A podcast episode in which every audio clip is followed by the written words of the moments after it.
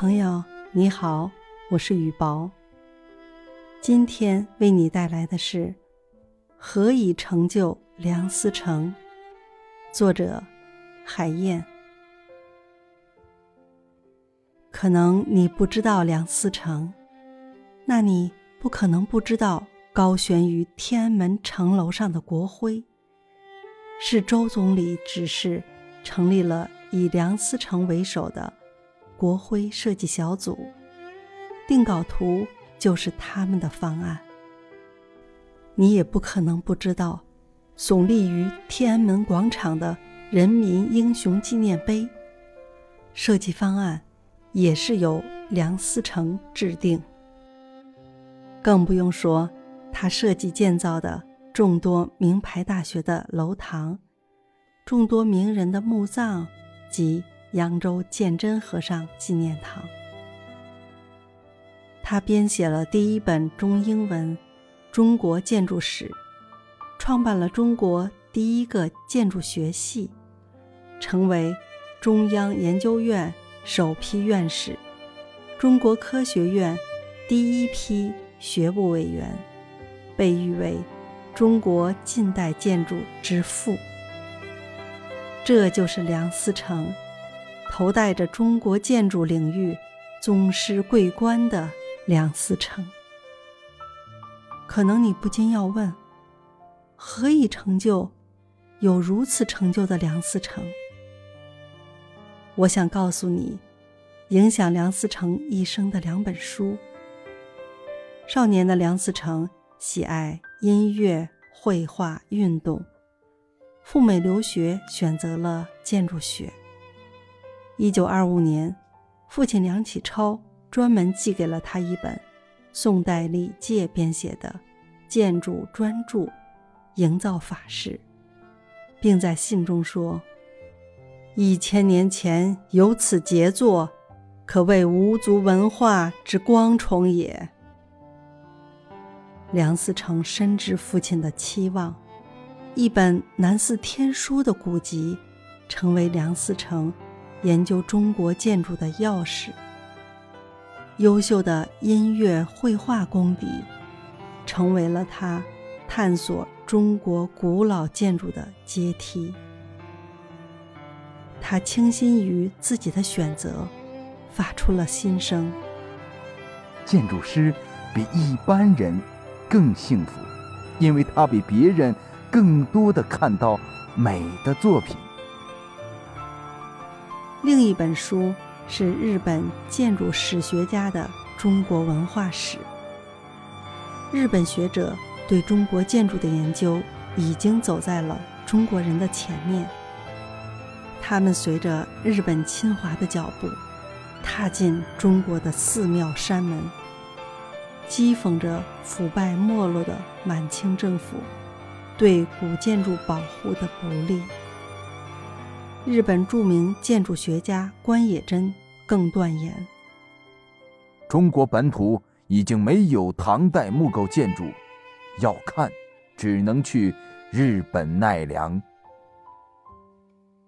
关野真的话深深刺痛了梁思成。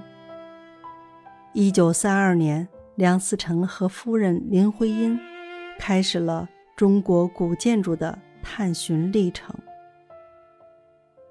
我在想，是这两本书成就了梁思成吗？古人的营造法式让他树立了研究中国建筑的理想。日本人的中国文化史激发了他探索中国建筑的决心。但这远远不够，不是仅仅有宏大的理想抱负就能达到目的。幼年时期的梁思成，在父亲梁启超的教育下，永经读史，七八岁就能抒发政见，拥有了一颗爱国的赤子之心。他十四岁进入清华预科班，音乐、绘画、运动成绩优秀，被同学们评价为一个有头脑的艺术家。一九二四年，他和林徽因结伴考入美国宾夕法尼亚大学，从此两人一起专心致志地投身集艺术和工程于一体的建筑专业，选择了一条实现报国理想的艰难道路。学成回国后，梁思成开始了探寻中国古建筑的工作。在那个交通极为不便的年代，要寻找荒山野岭的寺庙建筑是很困难的。除了舟车劳顿，大都是马拉驴驮，更要靠手脚攀爬。梁思成这样自述。我们早晚攀登工作，或爬入顶内佝偻着身子与蝙蝠、臭虫为伍，或爬到殿中构架上俯仰细量探索，恐怕不周。因为那时我们深怕机缘难得，恐怕会辜负古人的匠心。这样的体力劳动。对于身体健壮的年轻人，都是一件艰苦的工作。对于一个因参加国耻纪念日而被军阀车辆撞断右腿、脊骨损伤、右腿短了一公分的跛脚人来说，就更加艰难了。梁思成忍着腰腿残疾的疼痛，常年靠铁架子。马甲支撑着身体，冒着严寒酷暑，奔波于山川田野。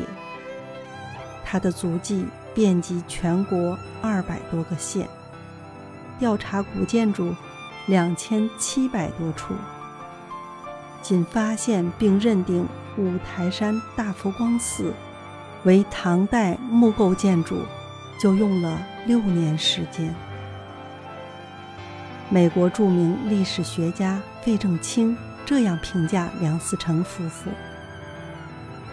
在我们心目中，他们是不畏困难、献身科学的崇高典范。抗日战争爆发后，梁思成夫妇开始了九年的流亡生活，贫病交加，颠沛流离。林徽因。患了肺结核，梁思成脊椎疼痛难忍，而他依然在桌子上放一个花瓶，支撑着下颚，完成了第一部中国建筑史。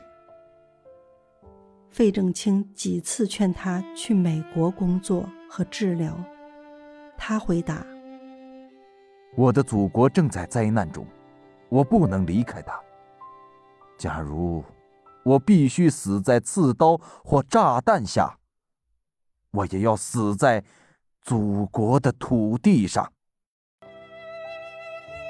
抗战胜利后，梁思成赴美讲学深造，很多朋友劝他不要再回中国。此时的中国解放战争已经开始，新中国的诞生已经成为必然。他说：“共产党也要造房子。”毅然回到了自己的祖国。如果你想知道他对祖国大陆上的古建筑感情有多深，你就听他怎么说的吧。拆掉一座城，想挖去我一块肉；剥去了外城的城砖。像剥去了我一层皮。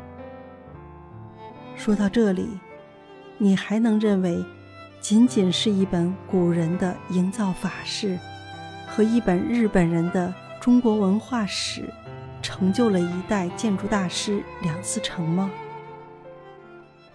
梁思成用他顽强的毅力，探索中国建筑之灵魂的一生，告诉我们。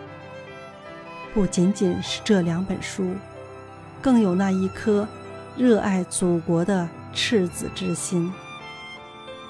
他不畏战争危难，不畏路途艰险，不顾残疾痛苦，摘取了现代建筑宗师的桂冠，成就了自己人生的辉煌。